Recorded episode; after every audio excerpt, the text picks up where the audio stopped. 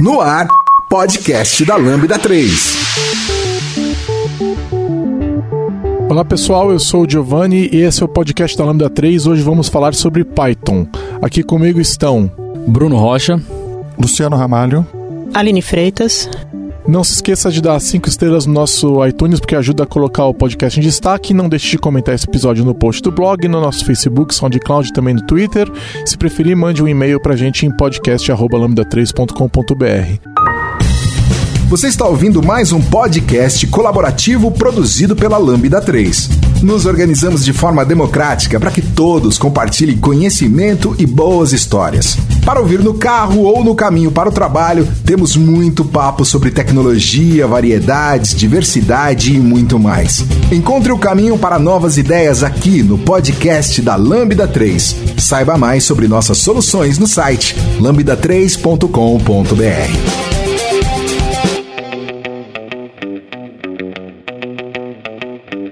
Hoje a gente está com visitantes ilustres aqui. O Luciano e o Bruno são membros aí da comunidade de Python que não trabalham na Lambda, diferente da Aline que é, é, é da Lambda, né? É, tá, apesar de também fazer parte da comunidade. Queria que vocês só se apresentassem para o pessoal conhecer vocês um pouco melhor. Queria agradecer pela presença de vocês e que vocês contassem aí o que, que é o Python para a gente poder introduzir. É, o pessoal que não conhece no Python entender do que, que a gente está falando. Eu sou bastante leigo no assunto, já fiz algumas coisas com Python, mas não é a minha praia, então eu tô aqui para aprender com vocês, tá? Então se apresentem e contem aí o que, que é o Python. Bom, eu sou o Luciano. Bom, eu trabalho com Python. Eu trabalho hoje em dia na ThoughtWorks, uma consultoria de software americana que tem escritório em vários países e tem escritório aqui em São Paulo. A ThoughtWorks não é especializada em Python, é especializada em, em desenvolvimento de software independente de linguagem. E, mas a gente tem coisas uh, importantes feitas em Python. E bom, eu trabalho com Python desde 98 e a minha fama atual da comunidade na comunidade Python é porque eu escrevi um livro chamado Fluent Python que saiu pela O'Reilly uh, 2015 e pela Novatec com o título de Python Fluente. Bom, vamos deixar as pessoas se apresentarem, depois a gente volta a falar mais sobre Python. Bom, é, eu sou Bruno Rocha, eu trabalho com Python profissionalmente há um pouco mais de 10 anos e atualmente trabalho como Quality Engineer na Red Hat. A Red Hat também é uma empresa de desenvolvimento de Linux, software open source. Não só Python, mas a gente usa Python principalmente para escrever a parte de testes de qualidade. E além de trabalhar na Red Hat, eu participo de algumas comunidades envolvendo Python. É, também dou aula de Python, tem um, um, curso online de, de Python. Também escrevi um livro chamado é, Web2Py Development Cookbook. E também sou podcaster no, no Castalho Podcast aí pro pessoal que curte podcast e, e tecnologia. Python provavelmente já deve ter ouvido. Que eu já invadi uma vez. Já invadi uma vez, foi um episódio muito bacana lá. E é isso aí. Olá, tudo bem? Meu nome é Aline, eu sou analista de infra aqui na Lambda 3. Eu trabalho com Python não faz tanto tempo como vocês, mas eu, eu diria não temos que... livros escritos, né, não escrevi nenhum livro, mas eu, eu, trabalho com Python acho que tipo uns 4 anos, né? Tive um aplicativo grande que eu fiz com Python, que foi assim uma escola de programação para mim, que eu tive a honra de trabalhar com um programador muito experiente e eu diria que o Python me, me ensinou a programar, assim, em inúmeros aspectos. É, é uma referência que eu uso para qualquer outra linguagem que eu, que eu venha usar. Legal. E o que, que é o Python? É uma linguagem de programação, a gente sabe disso, né? É, vocês podem falar um pouco mais sobre as características dessa linguagem, como que ela funciona, funciona em qualquer lugar, roda em qualquer... como é que é? Bom, é, Python é uma linguagem de programação que não é tão nova, apesar da fama dela ser é, um pouco recente. Python já tem alguns anos aí, a primeira versão de Python foi lançada no início dos anos 90. É uma linguagem é, interpretada, uma linguagem de, de script, mas que tem um, uma poderosíssima é, característica de orientação a objetos, né? Um, um, modelo de orientação a objetos muito poderoso. E Python é, tem algumas características interessantes que a primeira delas é a facilidade na leitura, né? a facilidade no entendimento, na legibilidade, que é uma das prioridades do Guido, que é o criador do Python e que é um designer de linguagens assim excelente. É uma linguagem bastante concisa, né? Um pouco apresenta algumas características um pouco diferentes do que a gente está acostumado, é tipo o quê? Tradicionalmente, característica de orientação a objeto, principalmente. Eu acho que o Luciano é, ele pode complementar essa parte porque ele tem umas palestras muito interessantes sobre esse assunto. É, mas assim, Python na orientação objeto, que é uma, uma característica forte da linguagem, ela traz uma abordagem completamente diferente que, na minha opinião pessoal, né, até a opinião de Pythonista, cabe, né, encaixa mais assim na, na cabeça de quem está começando e quem está aprendendo orientação objetos. E é uma linguagem multipropósito, né? Ela pode ser usada para web, para ambiente de infra, para ciência de dados, inclusive pode ser usada até para desenvolvimento mobile, apesar de ainda não ser o forte da linguagem, mas é uma linguagem de multiplataformas. Eu acho interessante quando você vai ver Python pela primeira vez, né, que você nota que é, ela não tem é, aqueles caracteres delimitadores de escopo, né? Uhum. Então você fica, você olha lá, você entende, você fala, mas cadê, né? Onde é que termina o método, né? E aí que você entende depois que ela usa o significant white space, né? O, o indentação, a indentação define o escopo, não é isso? É. Define se você está num método, se está num if, se você está num while. E isso é uma coisa que é, divide o mundo, né? Entre gente que ama e tem gente que odeia, né? Então, isso, sobre isso, eu acho legal comentar que é assim, eu nem gosto de usar o termo significant white space space, porque é um termo muito amplo, tá? É, não é que nem makefile, tá? Tá bom. É, o que acontece é que o Python leva em consideração a indentação. O resto do whitespace não é significant, só a indentação. Tá, tá? E outro aspecto que é importante falar é que, assim, eu acho, o Bruno já acabou de elogiar o Guido, o Guido von Rossum, o criador do Python, eu acho que é um, um dos maiores designers de linguagem que, do mundo. Tanto é que, é, enfim, Fez o, o Python. O, fez o Python e o Python é um super sucesso, exatamente. Pois é. E ele, ele, teve, ele, fez muitas, ele teve muitas sacadas muito inteligentes de encontrar um meio termo feliz. Então, por exemplo, em relação ao espaço significativo, ele leva em consideração a indentação, sim, mas ele é esperto e ele não usa ponto e vírgula para delimitar o final de linha. Isso às vezes cria problemas em outras linguagens e tal. No Python ele tem uma característica muito interessante. Quando você abre um parênteses, um colchete ou uma chave, por exemplo, para criar uma estrutura de dados ou porque você está fazendo uma invocação de função, qualquer situação que tem esses caracteres que são impares, enquanto você não fechar o caractere, as quebras de linha vão ser consideradas como espaços em branco. Então isso permite que você escreva código, por exemplo, uma chamada de função que tem muitos parâmetros, você pode botar os parâmetros um embaixo do outro sem ter que botar aquela contrabarra horrível no final das linhas. E esse é um dos aspectos, né? Outro aspecto que eu acho que é muito feliz do design do Python é que Uh, apesar de ser uma linguagem dessa categoria das linguagens de scripting, a maioria delas tem características comuns, como por exemplo são linguagens de tipagem dinâmica, né? O Python é mais estrito do que a maioria das linguagens dinâmicas em vários aspectos. Por exemplo, primeiro, em Python não existe o conceito do undefined, que é uma coisa muito ruim que tem em JavaScript e outras linguagens, né? Mas tem o nulo. Tem o nulo, mas ah. é diferente, porque qual é a diferença? A diferença é que se você escreve A igual a B vezes 2 e você nunca definiu o B, o Python vai dar um erro na hora falando que você nunca definiu o B, tá? Uh, ele não vai supor que aquilo é um zero, ou sei lá, porque, né? Então, uh, isso é uma característica bem legal. Outra coisa é que, enfim, tem vários detalhes de, de API, tá? Por exemplo, quando você recupera um item de um, de um dicionário, né? Que como, como a gente chama os, os hash tables, ele por de, o comportamento padrão dele é levantar uma exceção quando não tem a chave. Em outra, algumas outras linguagens devolvem um nulo nesse caso. Sim, sim. E isso às vezes cria um problema depois, né? Você tem um jeito de fazer a chamada de forma que ele não devolve, que ele não levanta uma exceção, mas não é a sintaxe padrão de colchete. Você aí usa o método get, entendeu? Então são várias decisões desse tipo onde entre o extremo de linguagens muito mais rígidas e uma, sei lá, uma certa um excesso de liberdade que tem em algumas linguagens de scripting, o Python escolheu um caminho do meio que é bacana, acaba tornando a linguagem melhor para criar sistemas maiores, porque capta, ele ela captura determinados erros mais rapidamente. E ele tem uma biblioteca padrão, pelo visto também, né, que você que vem junto, vem junto com o que? Vem junto com o, o binário executável, ela é uma biblioteca que vem instalada junto, como é que funciona isso? A hora que você instala o Python, o que que vem? Vem só, porque por exemplo, exemplo, ó, no, você baixa o Node, uhum. vem só o Node. É o único Sim. executável e tudo o resto tá lá dentro, né? Tipo, você nem sabe uhum. como é que tá funcionando, mas ele tá funcionando. Uhum. Como é que é no Python? Eu instalo o Python, vem só um binário executável também? Não, é quando você instala o Python, ele vem o interpretador Python, ele vem o terminal iterativo do Python e ele vem a biblioteca padrão Python, né? Tem vários binários, então. Vários binários e, é, é, assim, o conceito de binário é um pouco, na verdade, é, depende da maneira como você instala, mas é, a gente pode até dizer que, assim, ele vem o, o source code, da, na maioria na maioria das, das bibliotecas, da forma como ela é distribuída, você tem uma pasta lá dentro da sua instalação com os packages todos para você explorar realmente até o código-fonte deles, né? Então, você não instala um binário, você realmente traz é, toda a biblioteca para dentro da sua instalação Python, né? E isso ajuda porque você pode ter múltiplos ambientes, né? O que a gente costuma chamar de virtual env. Você pode copiar aqueles ambientes e você ter várias cópias dele com é, bibliotecas distintas, né?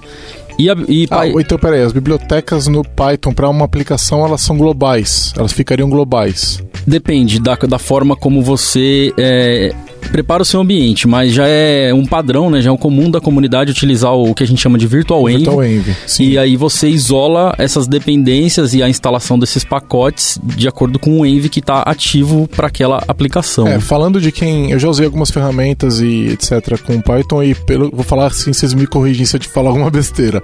É, o Virtual Env basicamente ele mexe lá no teu path e redefine aonde é que as coisas estão. Eu lembro que tinha um Activate, alguma coisa assim, e aí ele mexia no meu path e as bibliotecas mudavam. Porque aí eu imagino que isso deve ser para que você possa ter, por exemplo, na mesma máquina, projetos que têm versões diferentes. É isso, não é isso? Exato. Tanto versões diferentes do Python, você pode ter um Python 2 e um Python 3.6, quanto versões diferentes de bibliotecas específicas, né? Você pode ter um, um framework web numa versão X, Y. Para efeito de comparação, o, eu vejo o Virtual muito parecido com o Root que a gente tem no, nos sistemas Linux, por exemplo. Então, é, é aquele conceito de eu, te, eu, tenho um conjunto de diretórios dentro do meu file system e lá dentro eu tenho um outro sistema. Então, uhum. o Virtual Env meio que isola. Sim, é uma ótima comparação. E aí, é, a linguagem ela é dinâmica, certo? Sim. É, o que, que a gente quer dizer com isso? Quer dizer que eu posso, por exemplo, pegar uma variável, setar uma string, depois pegar e setar um objeto, depois pegar e setar um número e ela aceita isso numa boa, é isso? Sim. E como é, quando eu invoco um método, ele vai buscar se aquele objeto que está naquela, naquela variável possui aquele método isso. nem tempo de execução. É, o que isso, isso que o pessoal chama de duck typing, ou traduzindo literalmente, tipagem pato, baseado na ideia de que você considera que é um pato se ele faz quack como um pato, se ele anda como um pato, nada como um pato e voa como um pato, né? Então é a mesma coisa que tem. A, a comunidade Ruby que divulgou muito esse conceito, mas é interessante que se você ler o artigo na Wikipédia, a primeira, parece que a primeira citação do conceito desse nome, ducktyping, numa discussão sobre linguagem de programação foi numa lista de Python. E quem falou foi o Alex Martelli, que é um cara famoso aí na comunidade que escreveu livros e tal. Mas enfim, então a ideia é essa. A ideia é que eu sempre uso um exemplo, assim, se você define uma função dobro em Python, que no corpo dela tem só escrito o seguinte: return ah, dobro aceita um argumento x. E aí o corpo dela está escrito return x vezes 2. O x pode ser qualquer objeto que saiba multiplicar-se por um número inteiro. Então você vai ter tipo, você pode fazer overload de operators, alguma coisa assim. Ah, isso é um outro aspecto. Isso aqui nós estamos falando do, do, do duck typing, né? Então, ou seja, sim, mas é verdade isso que você falou. Para que isso aqui possa funcionar do jeito que eu descrevi, tem que ter over, overload de operator. Então, por exemplo, logo no primeiro capítulo do meu livro, eu já mostro uh, uh, uma, uma, uma implementação bem simples de uma classe vetor, que representa um vetor de números como um vetor euclidiano que usa em física e tal, onde você pode multiplicar ele por dois e aí você tem um vetor duas vezes mais comprido, entendeu? Então, essa que é a ideia do duck typing. É interessante porque esse conceito, por exemplo, ele, ele tem uma utilidade, uh, tanto é que ele foi incorporado, por exemplo, na linguagem Go, que é uma linguagem estaticamente tipada, mas que tem esse conceito de que o compilador considera que um objeto pode ser passado como parâmetro numa função se ele implementa a interface declarada na função, mesmo que o próprio objeto não declare essa implementação. Basta ele implementar, entendeu? Quer dizer, você não precisa dizer eu sou isso, você apenas diz eu faço isso e isso é suficiente para satisfazer o contrato. Você ouve podcast da Lambda 3.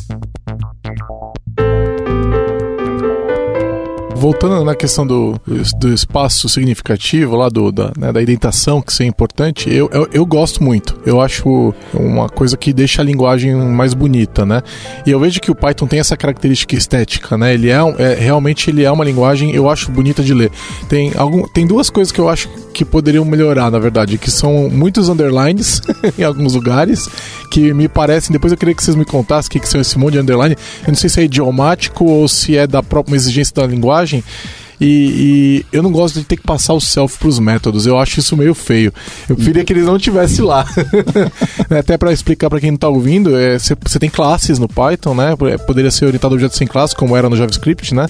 Mas você tem classes e eu, pelo que eu me lembro, os métodos sempre recebem self. O primeiro argumento sempre é o self. E, e o que na, em várias outras linguagens não precisa, mas o Python exige isso, né? Senão ele vira o quê? Vira um método estático, é isso? É, você tem três tipos, né? Você tem um método estático, um método de classe e um método de instância. Qual a diferença de um método de classe e um método estático? O, o método estático, ele não recebe a referência da classe nem da instância. Ele é como se fosse uma função pura, né? Uma função que está é, enclosada vou inventar essa palavra agora. Ela está enclosada dentro do namespace da classe. Então é útil quando a sua função não precisa realmente acessar aquele objeto, então você economiza. E a, a, o método de classe, né, o class method, ele recebe como primeiro parâmetro, ao invés do self, o CLS, né? O nome é só uma ah, convenção, ah, pode ser o nome que você quiser. É, porque é dinâmico, Dinam né? Então, é. então, o self, mesmo o self não é um nome obrigatório, não, você, você poderia não. chamar de outra coisa. Poderia né? chamar de this, por exemplo, entendi. que o pessoal de JavaScript Mas é, faz. todo mundo chama de self. De self. Então, no, no, no de classe você recebe o CLS que é uma referência para você chamar aquela própria classe, né? Porque como o Python tem é, herança e herança múltipla e tem metaprogramação também isso é bem é forte, é, é um então você consegue legal. referenciar a classe através do método de classe. E aí você tem um método normal, né? Método de instância, onde o self é a instância daquele objeto. Então essa é uma das explicações pelo pelo qual a gente recebe o self explicitamente, né? Mas provavelmente tem é, motivos filosóficos por trás, né? Eu só queria comentar a respeito do que você falou dos underlines, né? Que você perguntou se era uma coisa idiomática ou implementação. E na verdade são as duas coisas, né? Existem lugares onde o underline ele é idiomático, que é no caso de naming. Então, se você reparar, por exemplo, bibliotecas Python muito antigas, né, antes aí dos anos 2000, elas ainda usam o camel casing, né? Então você vai ver coisa escrito em, camel casing. Já depois, quando a gente é, Python teve um esquema de desenvolvimento através de PEPs, que são documentos que são propostos como melhoria para a linguagem. Uma dessas PEPs é a PEP que define o, estilo, né, de programação. Então, são guias de boas práticas. E uma das boas práticas é que ao invés de usar camel case para funções e variáveis, a gente usa underline, né, para dividir. Então, é, acaba sendo muito mais fácil de você identificar. Você olha para um objeto, você sabe se ele é uma variável, né, um, um, identificador, ou se ele é uma função, ou se ele é uma classe. Se ele tiver escrito com camel case, ele é uma classe, né? Como eu falei, se você pegar coisas muito antigas, você vai notar uma inconsistência, mas o, o mundo moderno no Python já segue um pouco desse padrão. E existe também o uso do underline como implementação mesmo. Então, alguns métodos no Python são especiais, né? Que são os métodos que a gente chama de dunder, que é de double, double underline. Muito comum. Muito comum. Python. Sim. E os métodos dunder, eles são entendidos de uma maneira especial pelo... pelo interpretador. Exatamente. O que, que ele acha? Que, que quando ele vê um dunder, o que, que, ele tá, que, que ele faz? Bom, é, um exemplo... Primeiro assim, uma das coisas é, os métodos dunder são usados para fazer sobrecarga de operador, que é uma coisa que a gente mencionou antes. Então, se você quer implementar uma classe que suporta o operador de multiplicação, você implementa um método chamado dunderMul. Então, underscore, underscore, mu, underscore, underscore, e ele vai receber como parâmetro o self e o outro, o outro operando, e aí você faz a conta e devolve um novo valor.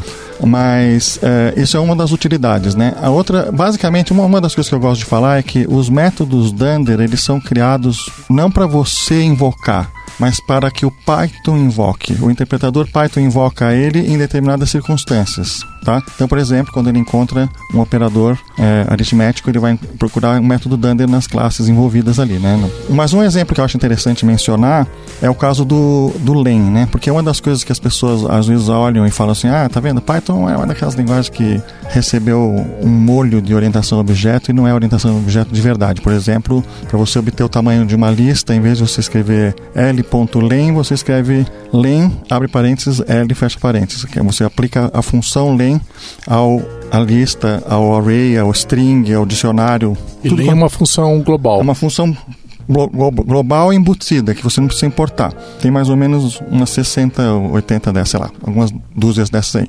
Mas o que acontece então com o LEN? Né? O, o eu demorei para entender isso daí, porque era uma coisa que de fato para mim não incomodava muito, porque é, era, eu achava levemente inconsistente, mas é mais fácil escrever. Tem esse aspecto pragmático, inclusive é uma das coisas que o Guido fala para defender isso aí, é que é mais fácil escrever len de L do que L ponto abre e fecha parênteses, tá? Mas aí, quando você vai olhar mais a fundo, o que acontece? Como é que funciona isso?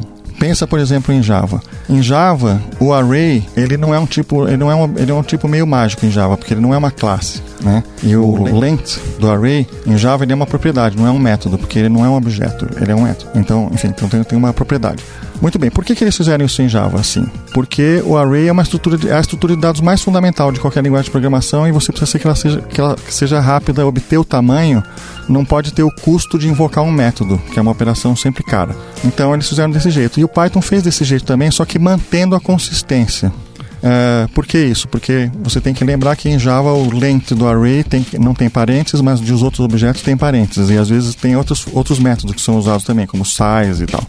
No Python é super consistente. Todas as coleções é o len de x. E como é que funciona isso? Funciona assim. Quando o Python olha len de x, o, o interpretador Python, ele verifica qual é o tipo do x. O tipo do x tem duas opções. Ou ele é um tipo escrito em C, como são os tipos nativos da linguagem ou das extensões, como por exemplo o NumPy, que é usado para fazer analytics e tal. Então, esses tipos escritos em C, se o tipo é uma coleção, ele tem uma, tem uma struct que define ele e tem um campo lá que é o len tem outro nome, mas é o contém o número de itens. Então é o, o, o, interpretador Python vai nessa struct e recupera esse valor e acabou. -se. Então é super rápido, entendeu? Não envolve invocação de método. Para que possa ser consistente a API quando você implementa uma coleção sua, daí você implementa o método Dunderlen. Então o Dunderlen é o, é o, é o fallback, é o plano B. Quando o interpretador vê o len de x, se o x não é um tipo primitivo, é um tipo implementado em, em Python, ele vê, tem o Dunderlen, ah, então isso daí é que resolve o problema. Entendeu? Ele repassa a chamada. Exatamente. Na verdade, isso acontece com tudo, por exemplo, porque quando você escreve 3 vezes 4, o Python não vai chamar um método da classe int e tal, é uma coisa mais baixo nível, porque o int é um tipo primitivo muito, né, que tem otimizações. É, você precisa que essas operações tenham um desempenho Exatamente, é, exatamente. Tá, e ele está repassando isso. É, e essa questão do, do Dunder aí são muitos outros métodos importantes, né? Não só os operadores, são os operadores de add, por exemplo, dunder, dunder, add. Você consegue sobrecarregar o, o, os operadores, mas, por exemplo, a inicialização de uma classe ou até a construção, você tem o dunder new e o dunder init, uhum. né? Então, quando você vê esses métodos com dunder, você sabe que é algo bem que o Lissano falou. Mas é. isso a gente chama? A gente não Também chama. Não, não, é, não. é o próprio Python que chama, mas a gente tem a possibilidade de criar os nossos próprios tipos, né?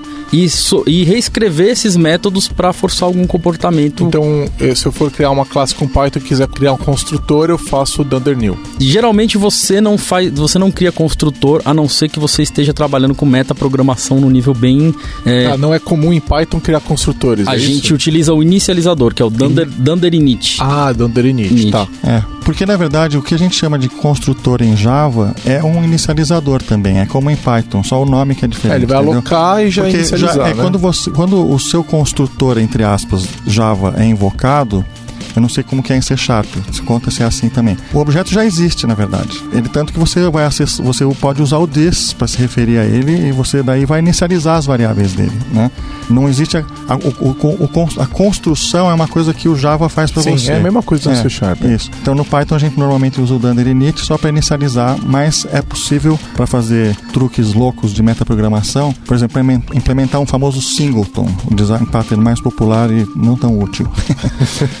de utilidade discutível. Exatamente. E a, até, por exemplo, para criar um ORM que você usa descriptor, você pode até abusar um pouco do uso do, do nível. Aliás, assim, é, isso é uma coisa que eu acho legal no Python. A capacidade de metaprogramação é uma, é uma coisa que a gente vê em muitas linguagens dinâmicas, né? E vê pouco em linguagens estáticas. E no JavaScript não tem nada tão poderoso assim, igual a gente vê em, em Python. Eu, eu posso criar palavras-chave com Python? Não posso. É, então eu tenho que manter o idioma original. É, assim, você pode criar um, um, digamos assim, um parser, né? Existem algumas linguagens, por exemplo, agora tem uma linguagem interessante chamada Coconut, que é uma linguagem funcional, é um, é um idioma funcional escrito em Python. E aí ela introduz algumas novas palavras-chave, só que ela não é executada pelo é, Python, o binário do Python. Tem um binário chamado Coconut, que ele estende o, o, o interpretador Python, e aí você tem um novo parser, é uma nova análise sintática para se comunicar com. É uma camada a mais, né? Entendi. Mas aí a gente está falando basicamente de estender o Python, estender, de além isso. do Python. Né? Exato. Né? Tá, mas é, de qualquer forma eu acho a, a ideia da, de, dele trazer isso na caixa da, da metaprogramação muito interessante, porque é, é um negócio extremamente importante e quando eu não tenho, eu sinto falta, assim, é, não é logo no primeiro, nas primeiras linhas de código, mas ao longo do software você começa a falar, putz, isso aqui seria tão bom se eu pudesse, né, escreveria muito, muito menos linhas de código, né, então, e a gente não, não pode fazer isso, né, e, e Python dá isso pra gente e as poucas vezes que eu mexi, eu falava, nossa, isso aqui é muito bom. Para quem tá ouvindo e nunca viu, né? Acho que a gente não consegue entrar profundamente agora também, mas vai dar uma olhada porque é um, é um assunto que é interessante e que se você não conhece, porque você está em Java ou está em C Sharp, você está é, deixando de conhecer um, um, universo inteiro né, de programação, é, que é a metaprogramação. Uma dica que eu dou assim para quem está vindo de Java ou de C ou de é, é, C++ ainda tem, né? C++ ou, ou de é, qualquer outra linguagem que tenha orientação objeto mais tradicional, né, aquela orientação objeto de universidade, é você limpar esse mindset de orientação objeto e entrar em Python com a cabeça limpa né? Porque senão você vai estar tá javaficando o código Python. Eu já passei por muitas é, situações onde eu tive que fazer manutenção no código já Python, né? Um código que o cara tentou escrever um Java com Python. Então você tem que limpar a sua cabeça e tentar re realmente aprender os conceitos de novo, porque é uma forma um pouco diferente de apresentar a parte de orientação a objeto, como você estava falando, né? Só para complementar também, que Python não força o enclosure de atributos, né? O encapsulamento de atributos. Então você não tem esses conceitos conceitos de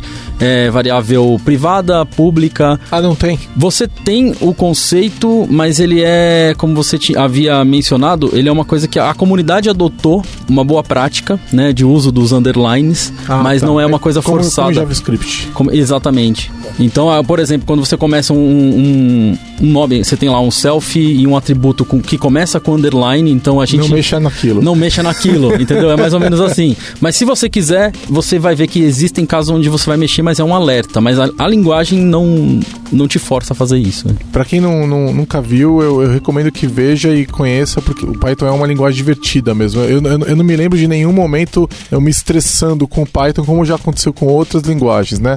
Python é uma linguagem que você vai lendo, você vai entendendo, você vai indo atrás, procura no Google e se você acha e você consegue sempre progredir. Eu me lembro de ter uma experiência muito positiva. Escreva pra gente podcast@lambda3.com.br. Como a gente ficou falando de metaprogramação, que também é um assunto interessante, mas a gente quer atrair mais pessoas para a comunidade Python, então não é o melhor tema para começar. o que eu acho legal falar, né, uma coisa que a Aline mencionou antes, né, é a história de que o Python é muito fácil para você explorar coisas. Então, às vezes até, por exemplo, se eu estou trabalhando numa outra linguagem, isso foi uma coisa que ela falou, mas eu também se aplica a mim. Por exemplo, agora eu tenho feito coisas em Go. Então, em Go, ah, agora vamos usar uma API nova XPTO em Go, uma coisa na uma API web, né? Para mim, o mais fácil para explorar a API é usar o Python. E o Python tem uma coisa que é o, o, console interativo, né? Que é o, o REPL, sei lá, como, como, se diz em outras linguagens, né? Só que o console interativo do Python é, é, muito melhor do que, por exemplo, todos os consoles interativos de JavaScript que eu já vi. O mesmo padrão. E fora isso, tem uns add-ons muito poderosos, tá? Por quê? Então, uh, primeiro porque uh, eu falei que tem umas dúzias de, de uh, funções embutidas, como por exemplo o len, tem outras que servem para fazer inspeção do interativo do ambiente. Por exemplo, tem uma chamada dir. Você chama a função dir, ele diz o nome das variáveis globais que estão definidas. Quando você dá dir num, num pacote, por exemplo, dir math, ele te diz quais são os atributos daquele pacote, que são as funções do pacote, tá? Então com isso você vai explorando interativamente, por exemplo. Ele você... tem comandos que você pode usar para conhecer é. melhor onde é. você está. Tem um comando help também, mas geralmente eu uso o dir primeiro porque o dir dá uma lista das coisas que tem para você explorar e daí você dá help no nome daqueles e aí você tem um ter uma, a, a documentação, né? E fora isso, aí daí você tem outros é, prompts interativos mais, mais sofisticados, como o IPython, né? E agora o Jupyter Notebook, que é uma coisa fantástica, que é via browser, né? Que eu tenho usado. A, a minha última, a minha palestra mais recente sobre é, Python, que foi no TDC, eu comecei com um notebook em branco e fui construindo ao longo da palestra. No browser?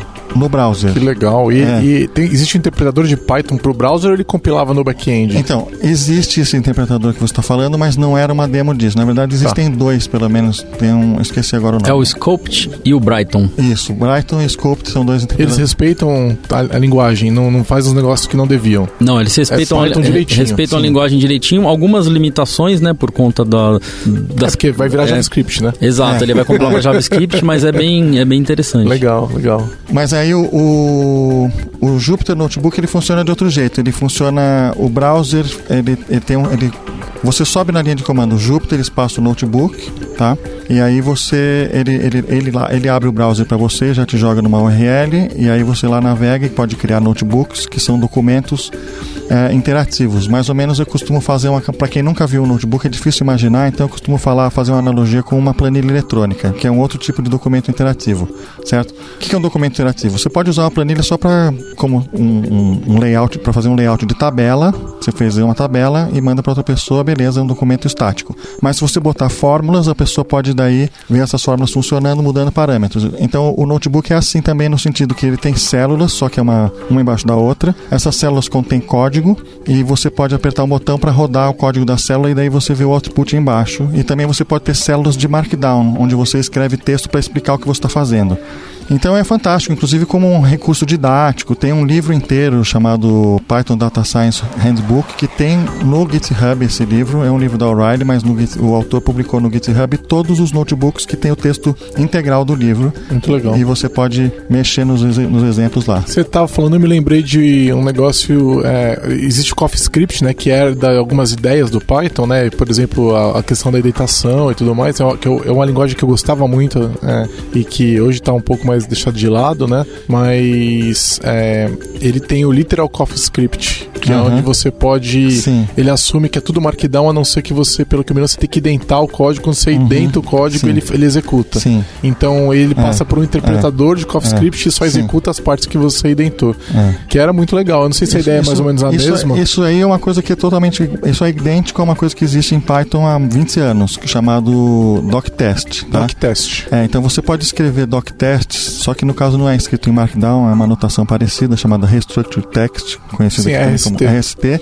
E aí quando você indenta ah, blocos de código e põe três sinais de maior, que é o prompt do Python, ele entende que tem que executar aquilo. Quer dizer, então o que acontece? Você escreve documentação e depois você chama o módulo doctest e passa como parâmetro os arquivos ou o diretório que tem a documentação, ele vai executar todos os exemplos da documentação e ver se está fazendo de acordo com o que, que prome- o prometido. Muito legal, mas o, o Jupyter Notebook não é, é, é parecido, mas não é a mesma O, coisa. é o outra Jupyter coisa. Notebook ele funciona através de kernels, né? Então você roda um kernel no comando, um serviço separado, e através de WebSocket o browser acessa esses kernels. O interessante é que ele não, o Jupyter antigamente chamava-se IPython Notebook e mudou para Jupyter porque vem de três linguagens, né? É Julia, Python e R, que foram as três primeiras. Então você não executa só Python. Como o Luciano estava explicando das células, você pode ter a primeira célula escrita em Python, faz o output para a segunda escrita em R, para a terceira escrito em Erlang, se eu não me Nossa, engano. é um- sensacional. a Erlang é uma das que são suportadas e tem, acho que tem mais umas 12 ou 13 Sim, que Go. Go. Uhum. Então você pode fazer. Então é uma maneira do pessoal começar a conhecer também usando isso daí. Sim, sim. Legal. É, queria dar um passo pra trás, entender da onde que veio o Python. Como é que chama lá o criador que vocês falaram do Python? Guido Van Rossum. Guido Mas Van a- Rossum. A, gente não sabe pronunciar porque o G, o G holandês é, é um negócio cultural. É, Guido, sei lá como é que é. E, e Python é escrito em C, né? Sim, É, da, da onde que vem? Ele, ele surgiu na década de 90 isso. e surgiu pra Linux. Ou não? É, acho O- que- Onde ele surgiu? Surgiu no Linux? Não, é, Ou no não Unix? sei se no Unix. No não Unix. sei, é. É, era um sistema operacional chamado Amoeba. É, que é, mas é, esse é anterior, anterior. ao Python. Isso aí que ele tá falando é legal, essa história. Qual que é a história? é que é, no CWI, que é um instituto de pesquisa da Holanda, o, o Guido desenvolvia uma linguagem chamada ABC. E aí é um sistema operacional chamava-se Amoeba. Acredito que é um sistema operacional baseado em Unix. Nunca vi o Amoeba na minha vida, mas acredito que seja isso. É, o, o Python surgiu das ideias que o Guido trouxe do ABC também, que era uma linguagem com as mesmas premissas, né? Ter alta legibilidade, é, uma facilidade. Ser uma linguagem expressiva, né? Você lê e você sabe o que ela está dizendo, então algumas coisas são muito simplificadas para que a leitura seja a, a prioridade, né? Por exemplo, né, uma coisa que é legal, é, o ABC é, é- é, importante falar porque eu acho que não tem, não tem suficiente crédito na comunidade Python essa linguagem antecessora. O Guido era um, desenvolvedor no time do ABC, os designers da linguagem eram outras pessoas. Eu não lembro o nome deles agora, mas eram três pesquisadores lá do desse CWI. E foi lá que começou, por exemplo, o lance de que eh, tem indentação, todos os comandos que, que aceitam um bloco terminam com dois pontos, o laço for do jeito que é. Então, por exemplo, o laço for do jeito que é, que, de, que se popularizou, né, não foi inventado no Python, tem outras linguagens antigas que tem isso também, mas hoje ele se tornou padrão, né? Tudo quanto é linguagem que não tinha, agora passou a ter um for daquele jeito. Ele foi feito assim porque a linguagem ABC ela tinha preocupação de ser uma linguagem fácil para programadores de primeira viagem. E uma das um dos erros mais comuns que se comete com o for tradicional do C é errar a condição de terminação Sim. e percorrer uma volta a mais ou uma volta a menos. É, exatamente. É muito comum. É super comum, certo? Então, por uma questão de usabilidade, é melhor deixar o gerenciamento. outra coisa que eu sempre falo nessas horas é: na verdade, você faz lá o for i, não sei o que, mas você não está interessado no i. O i é uma, um, um é número. meio, né? É, você quer o item, né? Então, o jeito como o Python faz é o que você precisa. Então, seria o for it que o pessoal. O for it, né? que o pessoal chama de for it, e o Python só tem o for it. Aí não né? tem o for, in, o for é, pelo índice. Vale a pena notar que se você quiser o índice, o Python tem, ele te devolve uma função, né? Um é. Então é mais difícil esse, né? Que, é- Sim, que na verdade é você tem que utilizar é o mais raro. caso mais comum, né? Exatamente. Tem tá duas certo. formas. É até legal men mencionar isso, porque uma que todo mundo sabe que é uma função chamada range, que na verdade ela é um, uma espécie de gerador que vai te entregando inteiros numa sequência. Mas tem uma outra legal que é chamada enumerate, porque isso é elegante para o caso em que você precisa do índice e do item, que não é tão comum, mas às vezes você precisa. E a função enumerate, bom, primeiro, a sintaxe do for, do Python, aceita que tenha várias variáveis. Você pode escrever for i, j, i, j, k, por exemplo alguma coisa que vai te devolver três itens. Ah, entendeu? Que, é que ele vai que é legal, né? O Python já é. tem a questão de retorno de várias coisas, né? É, duplas. Ele não te obriga isso a é retornar é, uma coisa só. Isso é muito útil em vários, com vários certeza. aspectos. Agora entendeu? tem no JavaScript é. também, com estruturação. E o C Sharp também recentemente, também, né? O 7, né? Exatamente. Demorou um pouquinho, mas chegou lá.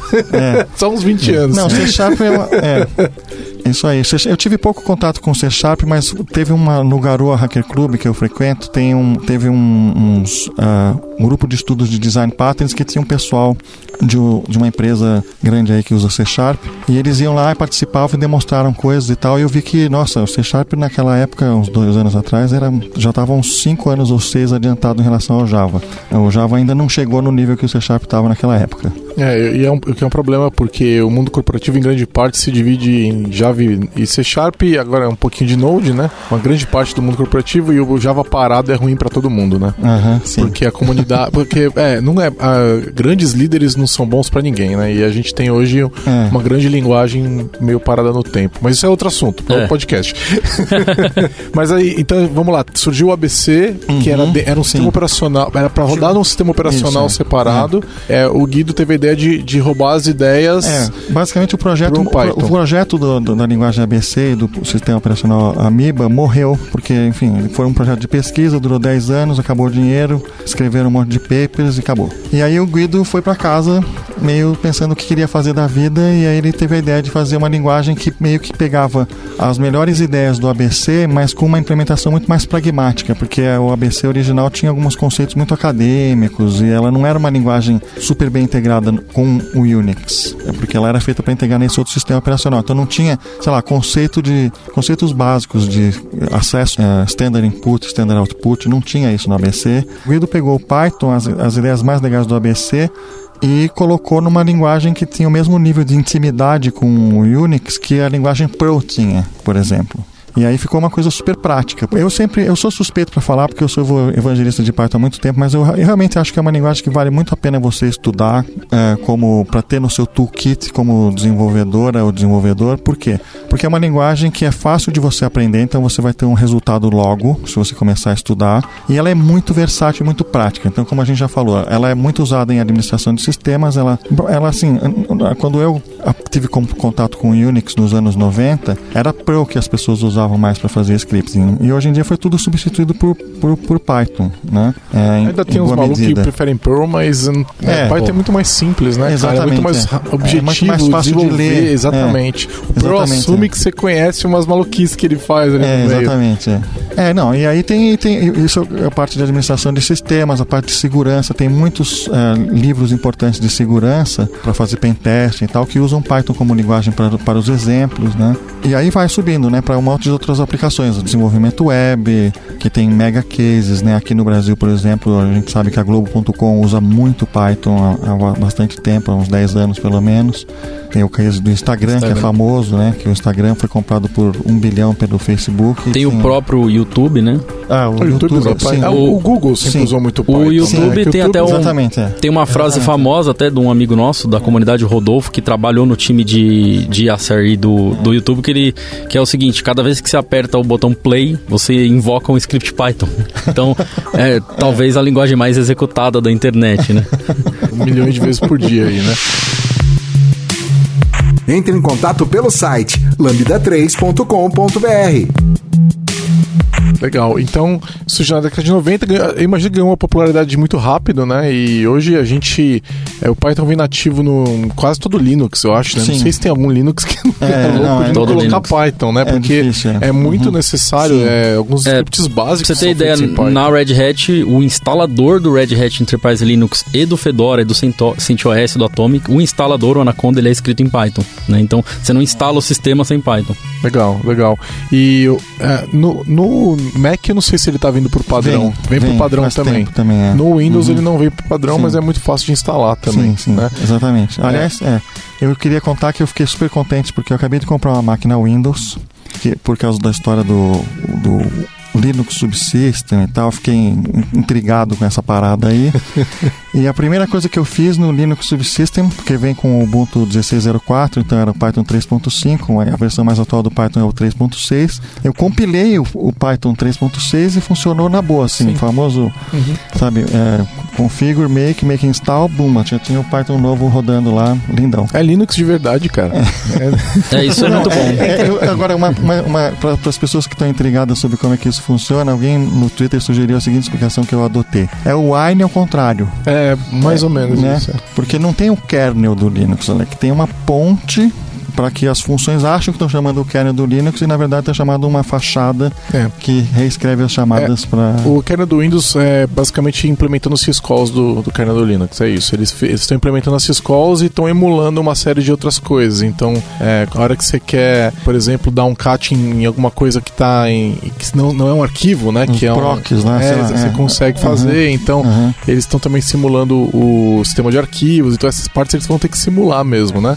E além disso, implementando as syscalls. E impressionantemente está rodando um monte de coisa. É, o número de ferramentas é absurdo, que simplesmente funcionam de maneira nativa sem recompilação, né? Porque você quis recompilar porque você precisava ali, você queria ver se funcionava, sim, sim, mas exatamente, é. você poderia ter pego um binário de um outro Ubuntu e ele ia funcionar também. Lógico. Né? Não precisa uhum, sim, é, Python do Windows, ele é um Python recompilado para o Windows, né? Exato, é. Esse aí não precisa, não precisaria ser. É. E é, é, verdade, é, basicamente você pode trazer seus, seus dot files lá e, e e, e rodar seus scripts vai funcionar.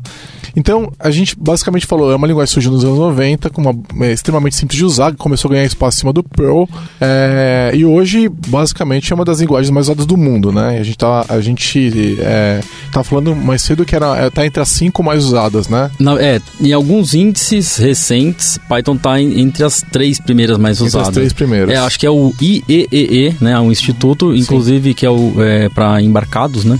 E Python é a, a, número um desse índice, né? E eles têm uma metodologia bem interessante, eles verificam a popularidade nos mecanismos de busca, nos fóruns mais é, comentados e, e, até os downloads, né, de, de bibliotecas é, da linguagem. Mas existem outras é, índices, como o TIOB e, e, e por, até o próprio Stack Overflow, que fez um, um survey é, recentemente e lançou alguns dados. Então, Python está entre os três, as três primeiras linguagens mais populares, o que pode significar muita coisa, né? é. Por que está tão popular? Então, assim, desenvolvimento web, a gente falou de é, análise de dados, é, CISA de mim, aonde, aonde que o pessoal está mais usando o Python? É, no mundo e no Brasil também. Ó, né? eu, eu queria adicionar uma coisa só antes da gente é, falar do momento atual do Python, que eu vejo muita gente chegar para mim e falar assim, ah, o que tá acontecendo com o Python? Que agora o Python tá bom, que agora o Python tá legal, que agora tá na moda. Na verdade, assim, é, o Python é bom já há 25 anos, entendeu? Essa é a verdade. Python, Total. se você pegar a versão Total. inicial do Python, obviamente que teve muitas coisas novas, mas não são muitas. A gente fala muitas, você conta talvez em- facilmente nos dedos assim as coisas chaves que foram adicionadas. Python é muito bom há muito tempo, entendeu? O que acontece é que com o, o tempo, né, nos últimos, eu vou dizer que nos últimos sete anos por aí, desde 2000 para cá, a mentalidade dos desenvolvedores mudou. A gente não tá mais tão preocupado assim com aquela coisa de baixo nível, de performance, entregar, né, cara? otimização prematura. A gente quer entregar no prazo e a gente aprendeu a distribuir as coisas. A gente aprendeu a rodar em diversos servidores, a fazer com que aplicativos de, diversa, de linguagens diferentes se comuniquem. E aí que a- o pessoal começou a falar, ah, então dá para usar Python para isso. Porque antes disso existiam preocupações, né, que, que hoje não, não, não se cabem mais. Então Python já é bom há muito tempo. O que acontece é que as pessoas começaram a descobrir isso por conta da mudança de mentalidade recentemente, né? Mas e aí, a- aonde que o pessoal está usando? É, é comum o desenvolvimento de aplicações web com Python, por exemplo? É um, é um universo comum no do Python? Sim, é um universo bem comum, né? É, é, ele, por exemplo, não é tão fácil de, de, de você detectar isso, talvez, porque é diferente do Rails, por exemplo, né? Que é o framework que todo mundo que usa Ruby tem outros, lógico, mas é 90, sei lá, né? A imensa maioria dos projetos em Ruby usa Rails, em Python tem uma divisão entre alguns frameworks mais famosos, né? Mas o Django, por exemplo, é um dos mais Django famosos é muito falado, né? muito, famo muito famoso, mas tem outros, como o Flask, por exemplo, né? Esses dois são os mais famosos, né? Eu tô aqui com, com a camiseta de um que, que é o Pyramid, que é muito legal, inclusive as camisetas desses são as... Parece uma camiseta do Iron Maiden, É, cara. Exatamente, é. É engraçado porque o, o Pyramid ele veio de um outro framework muito antigo, até anterior do Djan- an- antes do Django. Então é, um- é uma coisa assim muito robusta. Mas realmente o Flask e o, e o Django são os frameworks mais é, famosos. Eu costumo dizer para quem me procura e pergunta qual framework eu escolho, né? Falo, olha, hoje em dia não existe mais isso de escolher framework em Python. Se você trabalha com desenvolvimento web no Python, você vai ter que saber Django e Flask, porque são os principais e, e a hora que Você você vai tropeçar num no outro. a hora que você evitar. aprender os dois, aí você vai saber escolher. Esse projeto é Django, esse projeto é Flask, né? Então você não tem mais que escolher, você aprende os dois. Eu, o grupo Pi vem, já veio aqui na Lambda algumas vezes, né? E é um grupo de Python, meetup de Python que é bem ativo, né? Os caras estão se encontrando quase toda semana, ou toda semana talvez, né? Às vezes mais de uma vez por semana, eles gostam de se encontrar mesmo. Eu percebi que eles raramente falam de desenvolvimento web. Né? O grupo parece que eles gostam de, de é, ir- não sei se é uma característica dos desenvolvedores que lá que estão no grupo não fazem tanto desenvolvimento web ou se é ao contrário eles fazem desenvolvimento web mas eles querem realmente discutir outras coisas, né? Então eles, é, eu vi bastante ênfase internet das coisas Uhum, e sim. também em data science, né? Sim, Nossa, sim. o negócio de data science bombando, um monte Exatamente, de é. ideias incríveis. Então, você vai num, num meetup de Node ou de Ruby, eles estão É. falando de web. É. Eles estão falando de web, É. né? Agora, quando você vai no de Python, não, eles quase nunca estão falando É. de web. Eu achei o máximo isso. Não, é- isso é muito legal. É, é, é uma das coisas que eu mais gosto do Python mesmo, essa, essa versatilidade que se reflete nos, nas, nas conferências e nos encontros e tal, né? Até tem uma, uma recomendação para os ouvintes que compreendem o inglês. O keynote do Jake Vanderplas na última PyCon é maravilhoso, tá? É rapidinho, tipo 30 minutos, mas ele é um astrônomo que escreveu esse livro Python Data Science Handbook, que está de graça no GitHub. E ele fala sobre como sobre a penetração incrível do Python na ciência, tá? Hoje em dia, Python chegou no nível de Fortran em termos de importância na ciência. Tem papers importantes falando sobre como inclusive a filosofia open source que o Python trouxe é benéfica para a ciência, entendeu? É que a ciência depende de ser open source também, né? Exatamente, Se ela é. não tiver uma questão É. de divulgação e liberdade, ela não, não Exatamente. funciona. Né, a ideia do Jupyter Notebook, o Jupyter Notebook permite que eu faça uma série de cálculos para chegar a uma conclusão e publique eles de uma forma que você pode reproduzir e ver que não teve nenhuma falsificação ou algum erro nos cálculos, entendeu? Ou você pode mudar parâmetros para E ver. os cientistas de dados, eles usam isso Sim. pra isso, pra mostrar esse... Acho que é a, é a ferramenta principal utilizada Sim. hoje pelos cientistas É. de dados é o, é o Gil. Essa é para essa é para fazer a parte de análise exploratória chamada, né? Daí, então, outra outra linguagem muito usada para fazer análise exploratória é a linguagem R, né? Que é muito importante também. É uma linguagem open source específica para estatística. A diferença que as pessoas falam, né, é que a vantagem do Python em relação ao R é que o Python é mais fácil você partir do notebook para fazer a exploração e chegar no código em produção entendeu? E o R, como é uma linguagem muito, é uma espécie de uma DSL para estatística, é difícil de você botar em produção. Não tem um ecossistema para você botar em produção. Então você acaba tendo que, você faz a exploração em R e reescreve em outra linguagem, entendeu? É. E eu vejo que hoje em dia quem está fazendo análise de dados, eles, eles conhecem as duas. É difícil ver a pessoa que conhece só Python não conhece R ou vice-versa, porque acho que tem muito a ver com o que você disse, né? Eu queria entrar naquela parte de facilidade de uso e contar uma experiência que eu tive ano passado. Eu fui convidada para oferecer algum tipo de curso ou palestra com uma comunidade indígena lá no alto da Amazônia. Foi em Santarém. Legal. Legal. E era um encontro que você tinha, sei lá, membros de comunidades de diversos povos ali da região. E aí eu levei um curso básico de programação, assim, o mais, eu peguei o mais mínimo que eu pudesse. Eu queria que só que as, que as pessoas pudessem experimentar um pouquinho. E eu fiz isso em Python, né? É, no final a gente terminou fazendo um joguinho daquele, eu não lembro como que é o nome em inglês, o Pedra, Papel e... Uhum. Jockey isso. Nem todo mundo pegou, mas assim, é, foi uma experiência bem bacana. E assim, é, é, o, o, que eu achei lindo foi é, como a gente conseguiu quebrar a barreira do, da linguagem técnica para um público completamente leigo. Né? E, e, eu acho que eu não conseguiria fazer isso com nenhuma outra linguagem que não fosse Python. Muito legal essa é, eu acho interessante isso porque o Python, a partir do momento que a pessoa que está aprendendo, seja criança ou seja adulto, aprende quatro ou cinco conceitos ali, ela vê o resultado na hora, assim. É, com duas horas de, de ensino, que eu já tive experiências assim com criança, duas horas explicando assim a fundo, até antes de terminar essas duas horas, a criança já está fazendo a coisa acontecer, você já tem resultado na tela e ela não sabe o que é interpretador, ela não sabe o que é nada, entendeu? Ela sabe o que ela está querendo, né? É, isso, é isso, tem, isso, é importante no, no, ensino, né? Porque senão você perde a pessoa, né? Uhum. Ela, ela se desinteressa, né? Porque lembra que para quem é, não é técnico, o computador é um negócio muito mágico, né? Sim. Como que as coisas acontecem? Não é mágica, cara, só pode ser mágica. E aí a pessoa olha para uma linguagem de programação como coisa de outro planeta. E aí se você com Python consegue quebrar isso, faz todo sentido, né? Então você fazer como a Aline fez de quebrar o, o a, a, aquele medo com uma linguagem que seja fácil de se abordar, né? É, as primeiras uh, experiências que eu tive com programação foi na faculdade com Java, que é uma linguagem cheia de formalidades e. Cerimônias. É. é. e assim, e, e, é uma coisa que a gente discutia, assim, pô, por que começa com Python, né? É. é. uma outra coisa que a gente comentou no início aqui, que é o, a questão do Python vir com as baterias inclusas, né? Então, você recebe o brinquedo e ele já está pronto para funcionar. Então, além da biblioteca padrão que a gente comentou aqui, que já vem instalada no Python, a gente tem hoje um repositório com mais de 100 mil é, pacotes. Então, qualquer coisa que você pensar, provavelmente já está lá. Você só simplesmente roda pip, install. Pip é um instalador de pacotes do Python.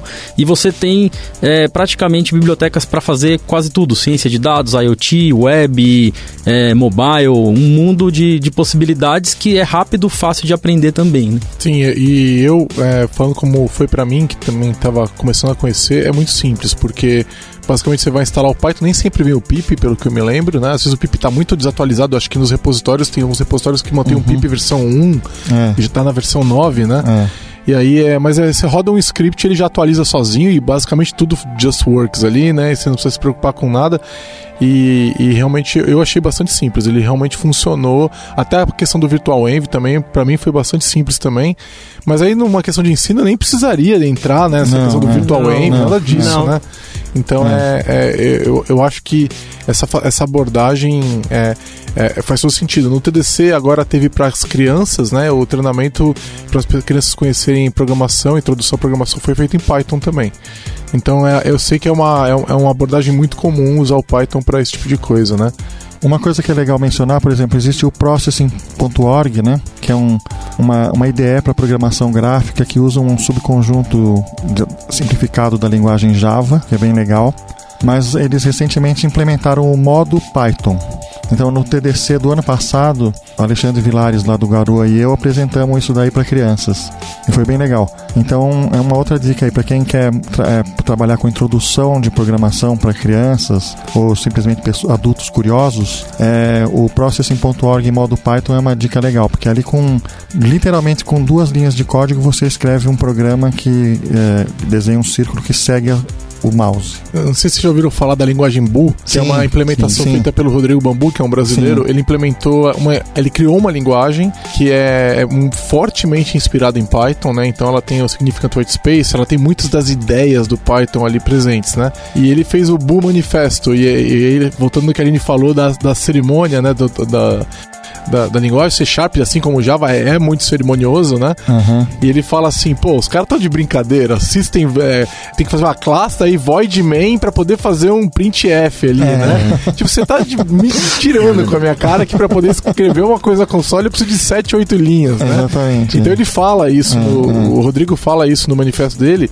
e a hora que eu li aquilo, eu já programava há muitos anos, eu olhei e falei, putz, não é que ele tem razão, é. a gente não percebe, a gente não nota, então quando você vai falar com alguém que tá começando leva o Python, lógico que ele vai ser mais fácil do que C Sharp ou Java, né?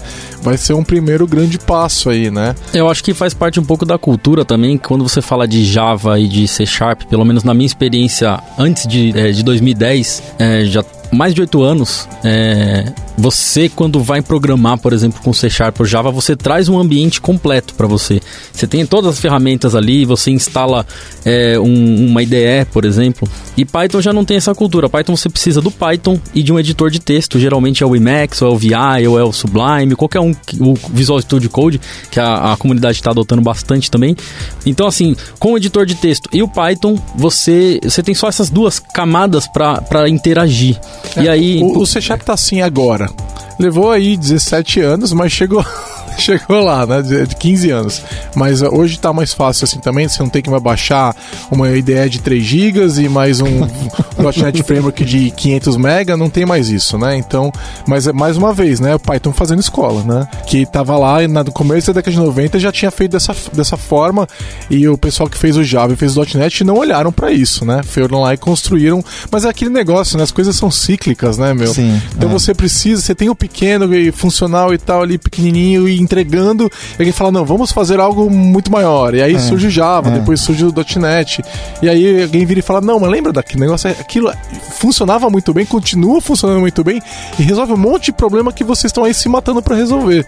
E aí é, o, o, o .NET está aprendendo. Surgiu o Node, surgiu o Ruby, que também é, é, tem muitos anos, né? Se o Ruby é a linguagem mais velha que o Python, eu acho. Não, acho que é um pouquinho mais nova. Um pouquinho mais nova, mas é, é, tipo, lá na, na mesma época. Na mesma né? época, no início dos anos 90. Isso, uhum. e, e e já fazendo na mesma direção, né? É. Mas demorando muito mais para pegar, né? Sim. Demorou muito para pegar é. a Ruby, né? É. Mas o, o, C Sharp Java que estão aí dominando o corporate ainda continuavam grandões e pesadões e aí finalmente alguém no, no .NET virou e falou não, vamos fazer igual os caras de Python, vamos parar de fazer igual os caras de Java. Então agora eu espero que o Java faça isso também. Eu, eu sinceramente eu anseio por uma revolução no Java, né? Espero que ele fique menor e rapidinho e de instalar e tudo mais e que a gente possa ter é, competidores mais saudáveis, né? É bom para todo mundo quando é desse jeito, sim, né? Sim. Eu fico feliz que o Python tá tendo essa influência na, na comunidade como um todo.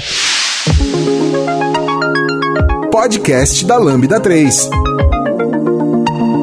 Tá, então como que quem está começando é, tem que agir? A gente já sugeriu algumas coisas, mas vamos lá, vamos pensar o seguinte: a maior parte dos computadores aí no mundo são Windows, a pessoa tem um Windows, por exemplo. Como que ela começa com Python? Ela, ela é fácil, é difícil? O que, que ela tem que instalar? Ela é, o Visual Studio Code é uma ideia, mas que é, mais? O que, que eu, o pessoal usa? O que, que eu acredito recomendam? que assim, é o primeiro, o primeiro contato com Python, ela não precisa instalar nada, porque nós temos ferramentas hoje muito interessantes. Eu vou citar duas. Uma chama-se Python Anywhere pythonanywhere.com é gratuito para um determinado uso e tem o Trinket.io, né? Essas duas ferramentas rodam na web. Você escreve código em Python e aí você entende a parte básica da linguagem. O Trinket.io é muito interessante. O Luciano estava falando do processing. O Trinket ele tem integração com uma ferramenta muito antiga chamada Turtle, que aí a pessoa pode escrever e a tartaruguinha vai andando na tela, formando desenho, círculo. Uhum. Então assim, o primeiro contato com Python não instale nada, aprenda utilizando essas ferramentas web Python Anywhere, Trinket e várias outras que tem tem várias implementações e um bom material de, de apoio, né? Eu vou citar um que o Luciano acredita que está envolvido na publicação desse material, que se chama Pense Python. Você coloca no Google Pense Python, Sim. vai aparecer um livro chamado Pensando como Cientista da Computação. Não, agora chama Pense em Python. Pense em o Python. título oficial, é. é. Nesse caso, a pessoa não precisa instalar nada e ela já começa a, a, no próprio navegador dela, que ela que preferir lá, ela consegue já conhecer a linguagem, ela tem o um apoio ali de um tutorial, alguma coisa para ela ir trabalhando e consegue ir executando para pelo menos ter esse primeiro contato. É, esse próprio livro Pense em Python, ele está publicado utilizando uma tecnologia que tem os, os capítulos e aí tem um, um, um terminal interpretador ali na tela, ela clica no Run e executa aquele código ali para entender os conceitos. Ah, né? tá. Essa versão que tem essas features que você falou é aquela que tem o um nome mais complicado, que pense como um cientista da computação e tal. O Pense em Python é uma edição mais nova do livro, mas é, tem na internet também, tem no GitHub o conteúdo todo desse livro, mas ele não foi publicado na forma, nessa forma aí que você descreveu. Legal, a gente vai postar os links para o pessoal poder olhar também é, e, e ir atrás. Aí, é, depois, vamos lá, gostei do Python o que, que eu faço agora? Agora eu quero fazer um projetinho web para eu conhecer, eu quero eu ir para a direção de data science, que eu acho que talvez não sei se mais complicado, ou quero é, comprar uma plaquinha para eu brincar em casa. Uhum. Que direções que vocês recomendam que eu quero para eu estudar um pouco mais de Python e conhecer melhor e, uhum. e aprofundar na linguagem? Bom, então vamos falar de plaquinha, por exemplo. O que é legal é que se você comprar um Raspberry Pi, quando você instala o, o Linux dele lá, ele, o Linux padrão dele já tem, que é o Raspbian, já vem com duas versões de Python, Python 2 e Python 3, e as duas funcionam para fazer tudo o que você gostaria de fazer lá no, no Raspberry Pi. E ele tem que é desempenho é basicamente... razoável já, dá para fazer bastante coisa. Dá, né? dá, com certeza. E aí a graça do, do Raspberry Pi, né, é que ele tem aqueles pinos, então onde você pode ligar circuitos, você pode ligar um LED num pino e fazer comandos que fazem piscar o LED, que quando eu fiz isso a primeira vez foi uma coisa empolgante para mim como um cara de software, poder controlar um hardware assim diretamente. Mas daí, por exemplo, para quem mexe com Arduino, existem bibliotecas em Python para lidar com Arduino, se bem que o Arduino não roda Python lá dentro, mas daí tem um jeito de você controlar ele remotamente. Uma biblioteca chamada PyMata faz isso. É, o web, eu, eu, essa seria uma opinião mais pessoal, né? Eu acredito que, é, como a gente mencionou, Python tem hoje o Django e o Flask como frameworks principais, o Django como sendo o nome mais forte, mais comercial, mas eu acredito que para aprender os conceitos de web, é, a simplicidade vale muito. Então, eu aconselharia começar é, explorando o, o framework Flask. Eu publiquei um artigo que é um dos poucos recursos que a gente tem de Flask em português, que chama Watch the Flask. Tá no Python Club. Tem o tutorial de Flask. Eu traduzi o tutorial de Flask e o Getting Started, o Quick Start do Flask, uns anos atrás. Que é da, a gente vai botar o link. Da documentação lá, oficial da também. Da documentação oficial do é. Flask. É. E vocês recomendam algum um editor de texto? O que, que vocês usam?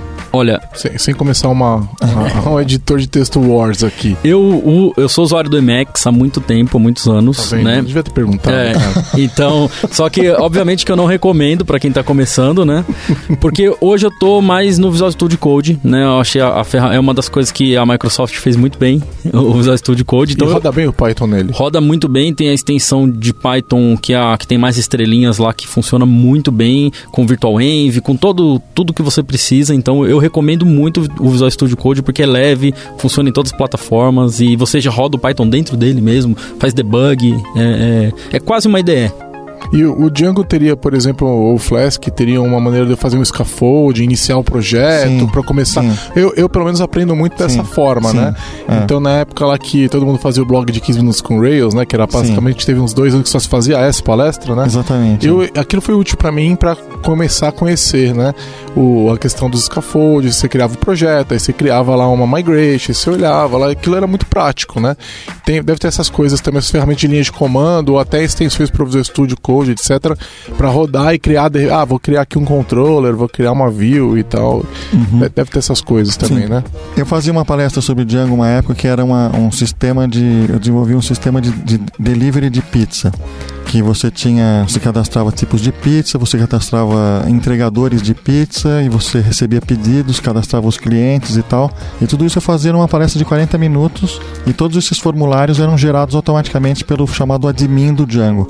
Esse é um dos pontos mais fortes do Django, que é muito legal conhecer, porque eu já usei o Django em projetos onde a gente precisava do, por exemplo, era uma migração de uma base antiga para uma base nova, dois sistemas de banco de dados relacionais diferentes, e precisava fazer umas mudanças e tal, e alguns ajustes tinham que ser feitos manualmente. E a gente botou no ar um Django só para criar automaticamente uma interface para fazer CRUD de registros em tabelas de banco de dados relacional. E aí as pessoas faziam os ajustes necessários para continuar a migração, entendeu? É, gerava relatórios, não sei o que lá. Então é, é fantástico esse, esse aspecto. é, vale a pena mencionar que o Django ele é o que a gente chama de framework full stack, né? Ou seja, você instala e ele tem isso que você mencionou. Ele vai te dar um, um scaffolding ali. Você vai criar um projeto com as pastas no lugar correto, com as migrations. Ele te diz o que fazer. O Flask já é o micro framework, então você precisa tomar suas decisões. Por isso que eu acho que ele é melhor para aprender, né? Então você vai ter que entender ele e aí você vai escolher aonde colocar os arquivos, aonde colocar as configurações e aí você aprende e depois você passa para uma ferramenta mais mais ah, legal. Aí o pessoal que tá ouvindo, eles veem que, que eles acham que encaixa melhor no que é. eles estão na direção que eles estão indo. Aline, como que você, que que você usa né, quando você está editando, Python e como é que você aprendeu? Você falou que você começou com Python lá tal. Como é que foi que você começou a aprender Python? Foi na unha lá apanhando mesmo? Você foi atrás de algum recurso? E o que, que você usa hoje em dia para desenvolver com Python? Eu, eu sou usuária de Vim e Aí muito sim, tempo. melhor que Max. É, é tem, tem um motivo para isso, porque quando eu comecei a, a, a, trabalhar com sistemas, o, o, editor que eu usava era um MCD, uhum. do Midnight, Midnight Command. Midnight. Né? Uhum, então, era o que tinha, era fácil, tinha era tudo enfim, só que eu precisava instalar ele, né? Então muitas vezes eu pegava num sistema que não tinha, ele tava cru e a única coisa que eu tinha era um VI, que não é nem um uhum. Vim. Aí sim, hein? É. Aí o negócio fica difícil. É, e aí até que chegou uma hora, eu andava com, na época eu andava com um disquete dentro da bolsa pra... com o meu MCD. Só que aí chegou uma hora que... Tá entregando a idade ele. É. Só que aí chegou uma hora que eu precisei... Pô, eu preciso aprender VI porque eu não quero mais ter que instalar um outro. E aí eu comecei. E aí de lá até hoje, assim, eu, minha vida é o Vim. E, e o Vim, ele é, é bom para trabalhar com Python? Na tua experiência, do dia a dia, ele resolve os teus problemas? Tudo que eu... É, qualquer linguagem de programação que eu vou usar, eu uso um linter. E o linter, ele é, do, para mim, ele é, ele é educativo. E eu acho que usar um linter no Vim foi minha aula de, de, de Python, assim, em, em outros termos. É, é, acho que ele funciona dentro do Syntastic. Syntastic é um plugin do, do Vim que onde você chama. Que é muito legal. É, você né? consegue usar. Ele faz a crítica na linha já, né? Você já consegue ver o, os problemas ali. E aí você foi aprendendo assim, na raça mesmo? Ah, a história é a seguinte. o Linter foi te ensinando? Te, é, a gente tinha um desafio que era a, a, gente usar uma ferramenta, eu não me lembro o nome agora, mas uma ferramenta online para fazer deploy. Essa ferramenta tinha uma API, mas é uma API bem precária, mal funcionava e a, a gente quebrou muita cabeça naquela API. E aí a gente, o que, que a gente fazia? Bom, vamos é, automatizar esse formulário, né? O cara que trabalhava comigo, ele era muito fera em Python, assim. E ele fez um script usando, eu não lembro uma biblioteca em Python para automatizar. Aí ele fez aquele script, cara. E aí eu peguei esse script e aí, peraí. Então, aí foi torrando a cabeça e esse script virou um app em Flask. Apanhei muito, né? É, eu diria, por exemplo, eu não sabia diferenciar, por exemplo, tab de, de space. Depois e... a gente vai falar sobre isso ainda. então, assim, o código que eu fazia era todo em com tabs, e aí depois chegou um cara para trabalhar comigo, um cara super experiente com Python, e aí é, ele apanhou com, com, com, com, o absurdo que ele encontrou que eu tinha feito até então. O jeito dele trabalhar, desse meu colega trabalhar, me foi me educando. É, é um, de... Você teve um mentor, ou alguns mentores, pelo visto, né? Que você foi aprendendo com eles. Eu acho que isso é muito quando você tem essa oportunidade realmente é, eu acho ótimo. É uma, é uma coisa que eu busco nessa, nessa frente aí também. Deixa eu fazer uma pergunta para vocês três né? Eu sei que vocês, vocês não são pessoas que estão no Windows vocês estão geralmente num, num Linux etc você, sendo pessoas que gostam de Python vocês ainda escrevem scripts em Bash? Eu escrevo muito script em Bash em, em, em né? Muito. Acho que 30% do meu trabalho é em Bash, porque eu trabalho com qualidade, né? Então a gente escreve teste em Python, mas os testes rodam no Jenkins e o Jenkins a gente automatiza algumas coisas em, em, em Bash. Então eu acho muito importante, inclusive até para quem trabalha com web, tem muita coisa que você consegue automatizar com, com, com Bash, então eu, eu acho importante. E por que, que você não escreve com o Python? Algumas coisas não faz sentido, na minha opinião. Daria para escrever em Python, Python suporta. Eu conheço gente maluca assim que substitui o, o, Bash dela, o shell dela pelo Python, mas algumas coisas o Bash ele é mais fácil de, de manter e, e a, a, aquele conceito de pipelines do, do Unix você consegue usar de uma forma mais e ele se integra melhor, por exemplo, você não vai se preocupar muito com os códigos de saída, essas coisas que no Python você tem que especificar. Ali no Bash você já tem aquilo tudo pro, pro ambiente Linux, né? É, eu não não, sei lá, pela natureza do meu trabalho, eu nunca fiz muito bash na vida. Você é. escrevia mais com Python é, mesmo? Exatamente. É. Legal, interessante. Sim. E você, é. Aline? É, eu, eu, escrevo muito com Bash, assim. É, é, é, assim, a minha escolha do que, que eu vou usar é, depende do para que, que eu estou usando, né? É, é, se eu preciso scriptar alguma coisa que usa muitos comandos de sistemas e tal, é muito mais fácil fazer em shell. Só que é uma coisa curiosa que eu, eu uso às vezes, por exemplo, eu preciso eu preciso parsear um JSON no meio do shell, assim. Aí você uhum. dá um uhum. pipe Python. Sim, Python JSON tool, você usou o MJSON, né? Traço MJSON e já. Ou seja, você usa os dois em conjunto, faz sentido. Eu, eu concordo. É, eu acho que se você está com uma dependência muito grande do, do, do, do seu sistema, da chamada de outros executáveis, o Bash acaba ganhando ganhando. Eu fiz uma talk recentemente sobre isso com Node, né? Que é basicamente a mesma coisa, né? É a ideia de você, né, no Linux, poder chamar um. transformar qualquer arquivo num executável, né? E usar o interpretador para executar ele. E o Python é um dos lugares que mais se faz isso, né? E, então eu tava, tava avaliando como é, o quanto que vocês estavam usando ele mesmo, porque eu acho uma ideia sensacional. Quando eu descobri que isso existia, eu fiquei maluco. Mas uma coisa muito legal que o Jake Vanderplas fala né, nessa keynote que eu citei dele aí da PyCon 2017 é que ele fala assim: um dia ele estava num jantar lá e alguém estava falando e alguém falou ah alguém falou mal do Jupyter Notebook falou ah, o Jupyter Notebook ele estimula você a escrever código macarrônico que é impossível de dar manutenção né e ele ficou pensando nisso e na verdade é o seguinte ele falou uma coisa interessante que tem a ver com essas, essas perguntas tipo qual editor que você usa e tal. É assim, a comunidade Python é muito diversificada nas, nas diferentes usos que as pessoas fazem da linguagem. Então, não dá para você julgar X ou Y por causa das ferramentas ou por causa dos hábitos de programação que essas pessoas têm, porque cada uma usa de um jeito que faz sentido para ela, entendeu? É diferente de, por exemplo, como você falou do, de, do mundo Ruby, onde quase todo mundo usa, faz desenvolvimento web e quase todo mundo então é veste o chapéu de engenheiro ou engenheira de software, né? Na, na, na comunidade Python, talvez as pessoas que têm esse rótulo de engenheiro de software sejam minoria diante de um universo que é muito mais diversificado. Interessante. Ouça o podcast da Lambda 3 no seu aplicativo preferido. Vamos entrar numas tretas aqui, né? Primeiro eu quero saber esse negócio do Python 2 e Python 3, porque, olha, eu tô de fora da comunidade e, meu, eu tô confusíssimo. Eu vi que eles estão agora é, tornando o 2 obsoleto, mas essa rola uma treta há muitos anos, né? Que saiu o 3 e o 3 parece que não é compatível com o 2, o que faz sentido, afinal de contas é uma major, né? E major elas podem fazer isso, né? Mas é incomum você ver linguagens quebrando compatibilidade dessa forma, né? E então eu queria saber assim, primeiro, de fato o 3 é incompatível com o 2, o quanto que é incompatível, por exemplo, eu tenho que reescrever tudo é, ou, ou, não, é, eu consigo rodar programas feitos em 2 no 3 ou do 3 no 2, eu tenho que abandonar um e ir pro outro, e se essa treta já se resolveu. Então, é, como consultora, a resposta é depende. Adorei. Pronto, próxima pergunta. Não, vamos lá.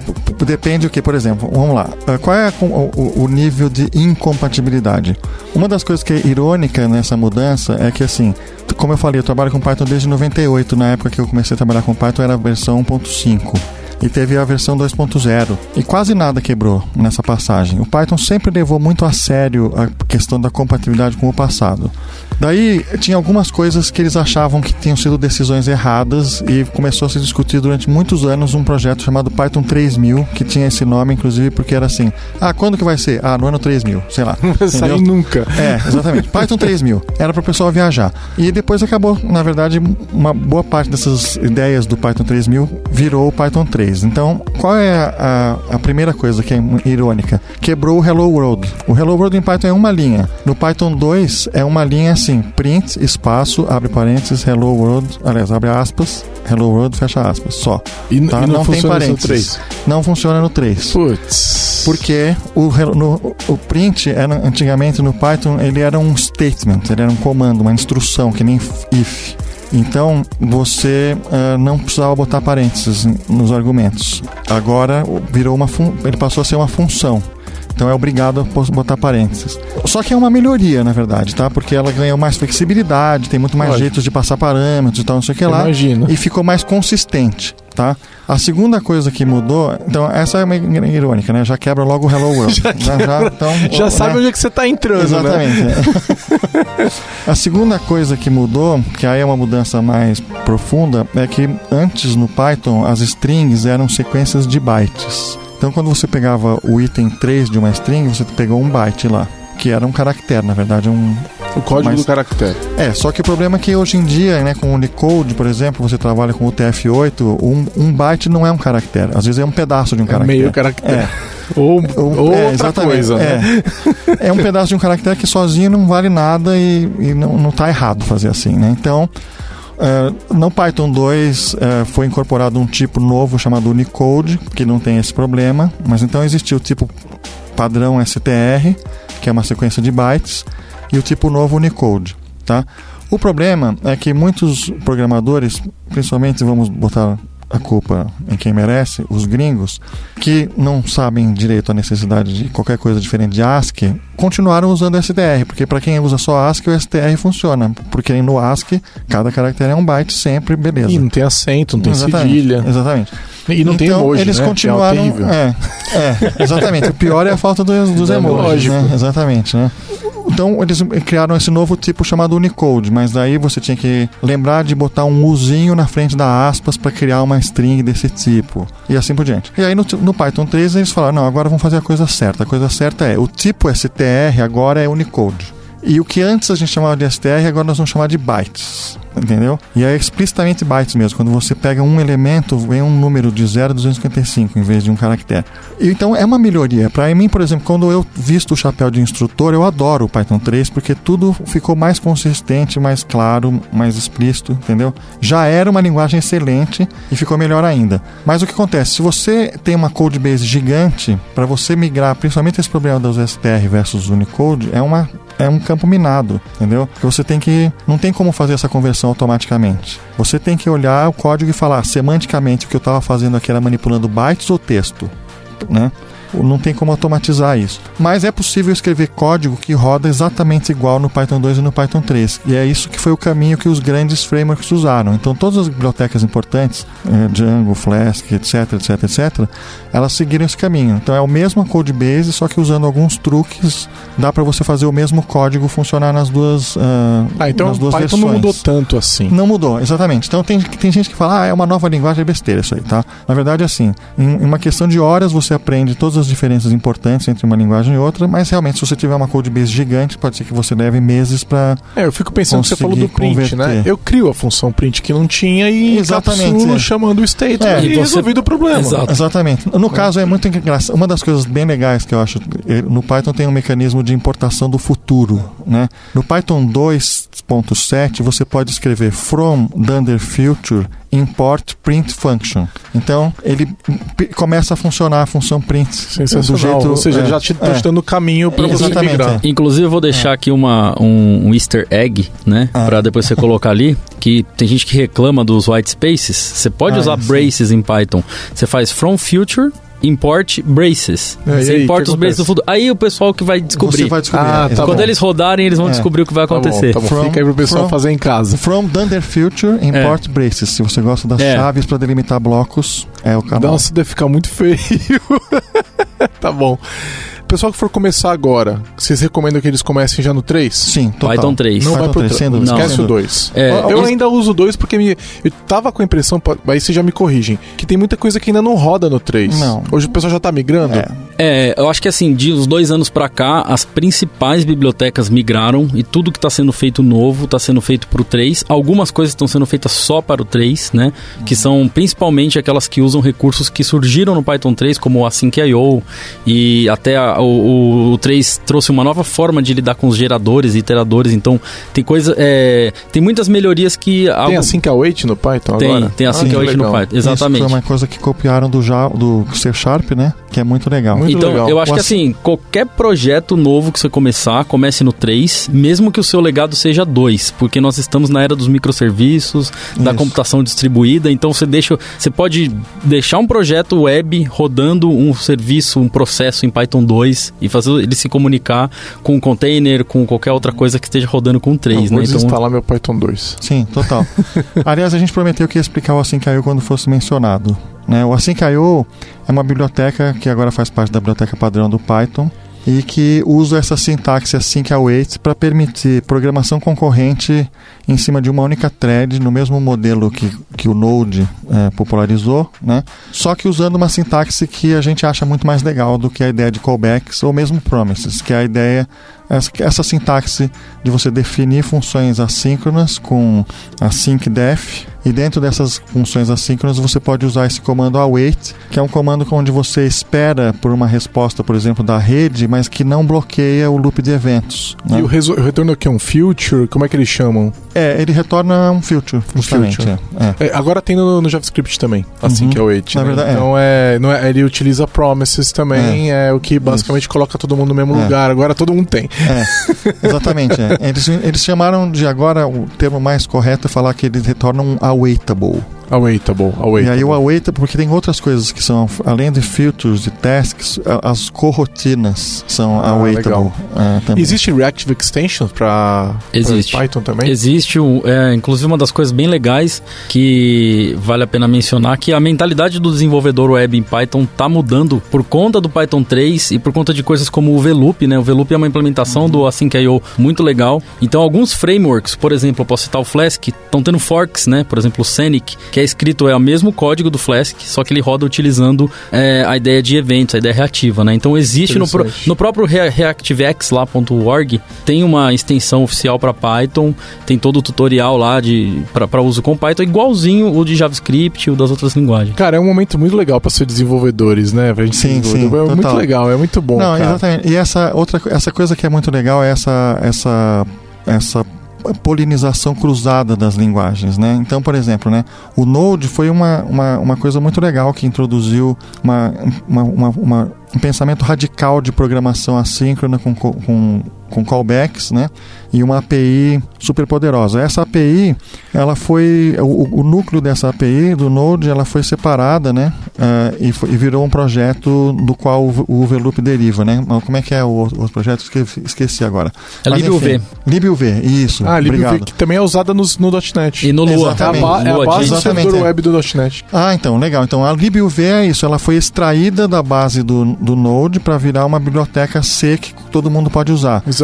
E é uma o- biblioteca baseada em eventos. esse projeto, o VLOOP, ele é uma, uma, uma Basicamente é o seguinte, quando o Async.io foi lançado, o Guido Van Rossum, que, foi, que liderou esse projeto também, nem sempre ele lidera projetos de bibliotecas, mas dessa vez ele liderou. E ele falou, não, nós temos que fazer uma coisa tal que o, o loop de eventos seja plugável, tá? Muito legal, hein? É. É uma visão do cara, né? Exatamente. É o momento atual, cara. Exatamente. Inclusive, assim, é, é uma coisa que eu, que eu li em algum lugar, ainda preciso explorar mais esse, esse, essa, esse essa ideia. é, mas alguém escreveu assim: que o Python foi a primeira linguagem onde o async e o await, essas palavras reservadas, não estão ligadas a uma implementação específica. Entendeu?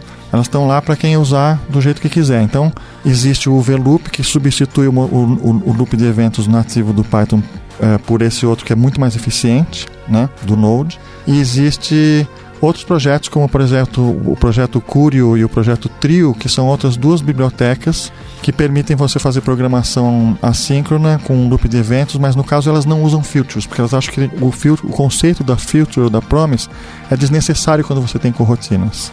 Então ele, ele, ele vai numa, numa outra direção, entendeu? São outros loops de eventos também. Então é um, é um momento bem rico. Legal. Podcast da Lambda 3. Uma, quero entrar numa outra treta rápida. Isso aqui a gente não precisa perder muito tempo, né? Eu vi recentemente, no, acho que foi no, no survey lá do Stack Overflow, a comunidade de Python usa tabs, cara. Grande parte da comunidade de Python, é, pelo que eu me lembro, no, no survey do Stack Overflow, a comunidade de tabs é, de, de, Python em grande parte usa tabs. E eu, eu, eu sou um cara de Spaces, né? Vocês já Vocês veem Silicon Valley, os, a série? Sim, sim, Vocês viram que tem uma treta? Uma o, treta. cara, o principal é, é, personagem lá, ele não respeita ninguém que usa Spaces. Eu tava assistindo com a minha esposa e eu falei, pô, eu uso Spaces. é, a, a, verdade é que assim, a comunidade Python usa Spaces, né, na grande maioria, né? Até porque a, a PEP 8, né, que é, eu já havia mencionado, é um documento de boas práticas, indica o uso de Spaces. O que acontece é que ainda tem muita gente principalmente quem não é da área de desenvolvimento, vamos falar, ó, cientista ou alguém que está automatizando. Eu já trabalhei, por exemplo, com medicina, é, com genética, e os médicos lá, os biomédicos, eles usavam tab, eles, ou então eles faziam spaces com dois espaços só, ao invés de fazer com quatro. E né? qual, que é o, qual que é mais usado? O mais é usado quatro? e o indicado é quatro espaços, é o padrão, né? É o... Talvez tenha sido do GitHub o survey que eles fizeram de projetos open source em Python, sei lá. Bom, enfim, eu lembro de ter visto isso no lugar, mas então o que vocês estão dizendo é que em geral a, a recomendação é que se use quatro espaço. espaços. Você quatro. configura o seu editor para usar, na hora que você apertar o tab, ele colocar quatro espaços. Esse é, esse é o que é a norma da comunidade Python. Eu acho que, na verdade, o correto é usar tabs. Tá? é mesmo? Você é, um você é, uma pessoa de Não, tabs. eu não uso tabs. Você não porque usa? eu uso Python Tá. e, e no Python eu respeito a, a, a, A convenção. a convenção da maioria. Mas para mim é, é meio evidente que tem que ser tab. Por quê? Porque você põe só um caractere e você pode dinamicamente decidir O a aparência prefere- dele, é, mais é, indentado, menos indentado e tal, não sei o que lá. Então eu acho que o correto. É a intenção, né? A Exatamente. intenção tá expressa na tab lá. Exatamente. Eu entendo o Exa- argumento. exatamente. Mas enfim, é, o, o Python. O Guido trabalhava no, no Google e o Google internamente usa dois espaços no, no Python. E o Guido fez, deu uma declaração uma vez que eu achei engraçada, que ele falou assim: Ah, pra mim é até bom isso aí, porque quando eu tava editando o código do Google, eu sabia que era, eu sabia porque tinha dois espaços, né? isso aqui não é open source. Quando era coisa open source, era tudo com quatro espaços. Então pra ele ficava fácil saber. É uma boa dica aí, ó. Se o código é, fechado. Legal, muito bom. Tem alguma outra treta que vocês querem comentar? Bom, é, tem assim, a história dos type hints que o, o Bruno levantou, né? É uma coisa, é uma coisa que está acontecendo em várias linguagens de programação desse tipo, dinâmicas, né? O pessoal percebeu que é interessante para facilitar o ferramental, né? Para que as IDEs e os editores espertos que a gente usa sejam capazes de fazer autocompletar mais fácil. é, se tiver informação de tipo. é, Ah, igual tem no JavaScript, explícita. você coloca uma, um comentário que É, indica qual é o isso. tipo São chamados espera. annotations, né? Anotei, Exatamente. etc. Então a, a sintaxe existe no Python já faz alguns anos para fazer isso, só que ela não era, ela, ela era apenas uma sintaxe que estava lá disponível para as pessoas usarem. O pessoal foi, foi criando. Foi, foi- é, tem aqui, ó. dá- dá- você pode escrever isso aí. Tem uma sintaxe, você pendura annotations e elas são acessíveis via reflection, mas não tem nenhuma Ah, semântica. elas, são, ela, ela Já- consegue acessar Sempre elas. foram, é. né? Foi, foi, foi criada a sintaxe e foi criado o mecanismo para você acessar isso daí Legal. tá? E daí agora, depois foi, começou, depois de- tiveram vários experimentos e tal, o pessoal começou a dar, dar um significado para isso e criar bibliotecas, na própria biblioteca padrão, para especificações de tipos, uma, uma sintaxe meio de generics, para você dizer, olha, isso aqui é uma lista de ints. Ou uma lista de N, recebe qualquer coisa. Isso, é, É exatamente. mais ou menos o que É. aconteceu do JavaScript É. com o TypeScript, né? Foi Isso. nessa direção. Eu, eu acho que assim, a, a treta nesse assunto, ela é basicamente assim, ela- isso não é obrigatório, tá lá disponível, né? É uma biblioteca, é um pacote para você, você importa alguns tipos de lá e usa para fazer annotations, mas acontece que o Guido tá envolvido em um novo projeto chamado MyPy, né? E esse projeto MyPy, ele não usa apenas isso para fazer anotação, ele usa isso para checagem em tempo de compilação, né?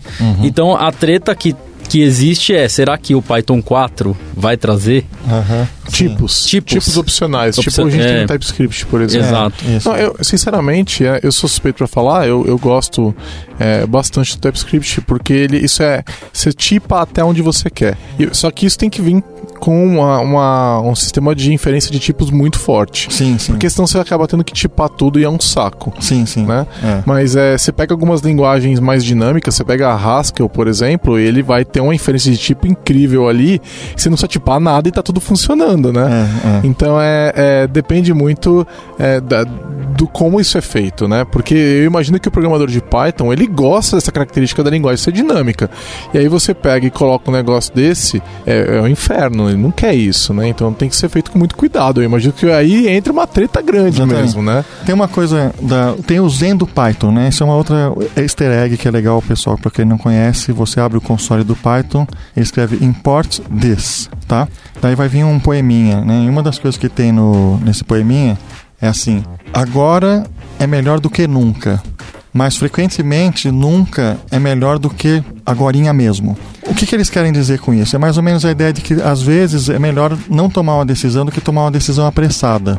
É legal resolver os problemas agora, então agora é melhor do que nunca. Mas também tem horas que é melhor não tomar a decisão do que tomar a decisão errada. E essa característica É. conservadora é. o que fez o Python 3 demorar, acredito que 10, quase Exatamente. 10 anos. É, mas pra- eu- a minha impressão é. é. que o Python É. 3 demorou mais do que devia.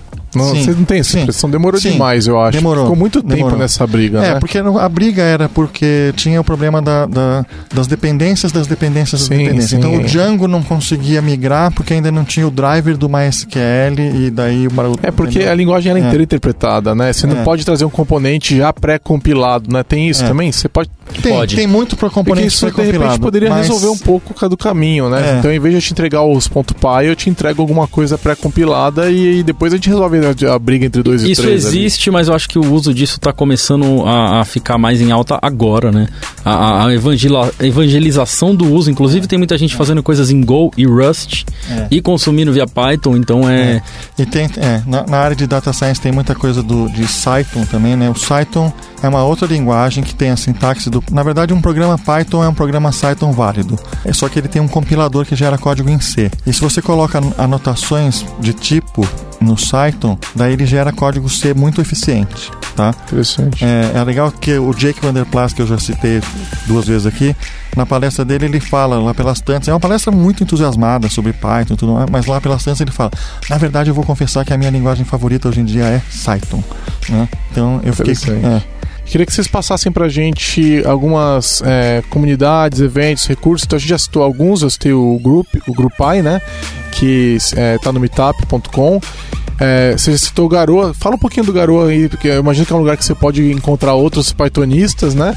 E queria saber que outros recursos que vocês indicam para as pessoas é, é, se encontrarem. Então, eventos, é, meetups, é, grupos do Google, não sei se o pessoal ainda faz isso, né? Grupos no Telegram, é, é, recursos online para aprender, um curso que vocês viram que é interessante, alguma Uhum. coisa assim. Bom, eu primeiro queria dizer que, assim, eu acho que a melhor coisa, na verdade, do Python é a comunidade Python mesmo. É uma comunidade que tem tentado ser muito mais inclusiva e ela começou essa tendência, acho que um pouco antes de outras comunidades. Então a gente ah, já tem é, mulheres na diretoria da Python Software Foundation há vários anos. Temos projetos como quer dizer, comunidades como a comunidade PyLadies e Jungle Girls. A Ladies é super É, ativa, né? Você vê Super, elas em todo lugar. Exatamente. né? Tem muitos eventos é, que elas promovem. Daí, bom, ah, vale a pena falar sobre outro. O Grupo é o Grupo ASP, que é o grupo de usuários de Python de São Paulo, mas tem o Python Rio e tem outras comunidades regionais. E o- o Garoa? Então, então, o Garo é o Garo é outra o Garo é outra coisa. O Garo é o Garo Hacker Club, que é um hackerspace, ou seja, é um laboratório comunitário. Então, é uma casa alugada por, eh, por uma associação que tem 50 donos e todo mundo manda igual. E na verdade a casa é aberta para qualquer pessoa, desde que tenha um dos sócios lá. É só você chegar, geralmente à noite, a partir das sete e meia da noite, todo dia útil. Gente lá, é só chegar, toca a campainha, fica em Pinheiros. É o site é garoa.net.br. E eu vou ter um cantinho Então- com Wi-Fi pra eu hackear alguma coisa. Por, por exemplo, tem- temos o nosso Wi- Wi-Fi liberado, sim, mas além disso tem as comunidades diferentes que se encontram lá. Então tem é, eventos da comunidade Python, de comunidade de outras linguagens, de, de outras comunidades que não tem nada a ver com, É, vocês fizeram um espaço mas, open tipo, source, é isso? Tem até horta lá, cara, e os caras É. fazem cerveja artesanal canal. Que legal. Sim, total. Não, é totalmente. Eu, eu gosto, gostei muito dessa analogia porque é, eu costumo falar assim: como que o Garoa funciona? Porque você pode frequentar sem pagar nada. Então é a mesma ideia do, do open source. Você pode usar o, o Firefox sem pagar nada, mas a ideia é que se tem milhões de gente, milhões de pessoas usando, uma pequena parcela dessas pessoas vão, vai começar a contribuir e isso vai ser interessante para o projeto. Então é a mesma coisa do, do Garoa. Apesar de ser um clube, é um clube aberto, que qualquer pessoa pode frequentar, todas as nossas atividades são abertas para qualquer pessoa interessada e aos, de vez em quando a gente consegue converter uma dessas pessoas visitantes em associado e daí ela passa a pagar uma mensalidade que é baratinha assim, tipo eu não lembro mais. É, você pode pagar, inclusive, é dentro de uma faixa, você paga o que você quer. Entre 80 e 120 reais, mais ou menos, por mês. Aí você tem direito a ter a chave. Aí você não precisa saber. Olha só. É, aí você não precisa saber qual é o horário que está aberto. Você que abre, entendeu? Enfim, então é isso aí que é o Garoto Hacker Club. A gente faz atividades lá, não só de Python, mas de muitas outras coisas. Legal. Mais algum recurso? É, eu acho que o, o Grupai, é, como a gente falou, ele tem em vários lugares, tem no interior, tem em São Paulo. Em alguns, algumas cidades usa outro nome, não é Grupai, aqui é Grupai SP, em Ribeirão Preto tem Grupai RP, mas tem grupos que é Python Rio, Python é, Amazonas. que é PUG PE. PUG PE. Em muitos lugares é PUG. E, e tem um grande evento de Python no Brasil? Tem. Qual Tem a, que é? a Python Brasil, que a próxima edição acontece agora em BH, de 5 a 11 de outubro, é, em BH, e é um evento de seis dias, porque tem tutoriais, palestras e... de- Seis dias, cara, seguidos, assim. É, é porque tem dias de tutoriais, você, você fica lá no workshop várias horas, né? Quem se inscreve. Aí tem o dia das. Tem três dias de palestras, né? Em tracks diferentes. E depois tem as sprints, que é pra galera contribuir com o projeto open source, aprender e. Muito legal. E tem o bar também, né? Que faz parte, que a gente chama de Pai Bar, que é todo dia a comunidade se reúne no bar pra, pra Ah, existe conversar. Isso, isso em São Paulo. Existe. Aqui em São Paulo tem o Pai Bar, mas em todo evento de Python terminou, você tem que ir pro bar, porque é a, é a parte essencial ali, fazer o networking, conversar, Tá, tá na comunidade. Tá já. na comunidade. Legal. Exato, e daí tem outros eventos, né? Porque o, o pessoal é, começou a fazer eventos regionais também. Então, além do Python Brasil, ah, tem agora Python Nordeste, Python Sudeste, Python Sul, Amazonas. vai ter em Caxias, aí vai ter em Amazonas. Agora, nas próximas semanas, do- dois ou três meses, vai ter vários eventos é, regionais, desse, é, o, Pai, o Pai Sul e o Python Amazonas. E aí vai ter a Python Brasil. Bom, não tem como não achar alguma coisa, Não. pelo Não, visto, é, né? exatamente, É, é, é. isso é uma característica que eu já vi. A comunidade de Python ela é unida, ela tá sempre junta, ela tá sempre fazendo alguma coisa. Eu, eu percebo e o pessoal se conhece, né? Então eu, eu percebo que é, existe uma união muito forte na comunidade de Python. Já tinha notado É, isso. Eu quero deixar só uma dica que agora tá acontecendo no grupo ISP, né, para quem é de São Paulo, um, um programa chamado Full Stack, é, Full Stack to Web, que tem mini cursos é, para o pessoal aprender desde Linux, Bash Aí até eles estão filmando. Alguns estão filmando, é, alguns estão sendo filmados. Quando a, gente, quando a comunidade consegue alguém que tem uma câmera, que ajuda, filma. Mas a ideia é fazer isso repetir, sabe? Vários eventos. Então no dia 19 de agosto, agora no Mackenzie, eu vou estar fazendo um de Flask, né? Provavelmente. se já- é, talvez ele já tenha passado Já a data, mas mas, a, é, a gente vai repetir, entendeu? Depois desse, depois de dois ou três meses, aí vai ter uma outra data em outro lugar, quem sabe não vai ser aqui na Lambda. E aí a gente. Esses workshops é uma forma interessante de aprender as Sim, ferramentas, sim, sim. É, o, o grupo aí já é da casa, já. Eles já estão aqui direto. Beleza, então, é, obrigado pela visita de vocês aqui na Lambda. Vamos deixar aí, a gente faz um outro mais pra frente. Depois, pra quem já ouviu esse, já tá hackeando no pai daqui a um- alguns meses, a gente faz um outro agora, e foca em alguma área, sei lá, ou fala de data science só, ou fala de Sim, vamos. legal. né? Mas é, é, vamos deixar aí o gostinho pro pessoal começar a, a, a mexer com Python. Falou, valeu. Muito obrigado. Valeu. Obrigada. Você ouviu mais um episódio do podcast da Lambda 3. Indique para seus amigos esse podcast. Temos também um feed só com assuntos diversos e outro que mistura assuntos diversos e tecnologia. Toda sexta-feira, sempre com o pessoal animado da Lambda 3. Se você tem um podcast e quer gravar num estúdio legal, nosso espaço está aberto para você. É um estúdio isolado acusticamente, com uma mesa de gravação e microfones profissionais para até cinco pessoas. Tudo de graça. A ideia é estimular o podcast no Brasil. Pode ser sobre qualquer assunto. Fale com a gente pelo e-mail podcast@lambda3.com.br.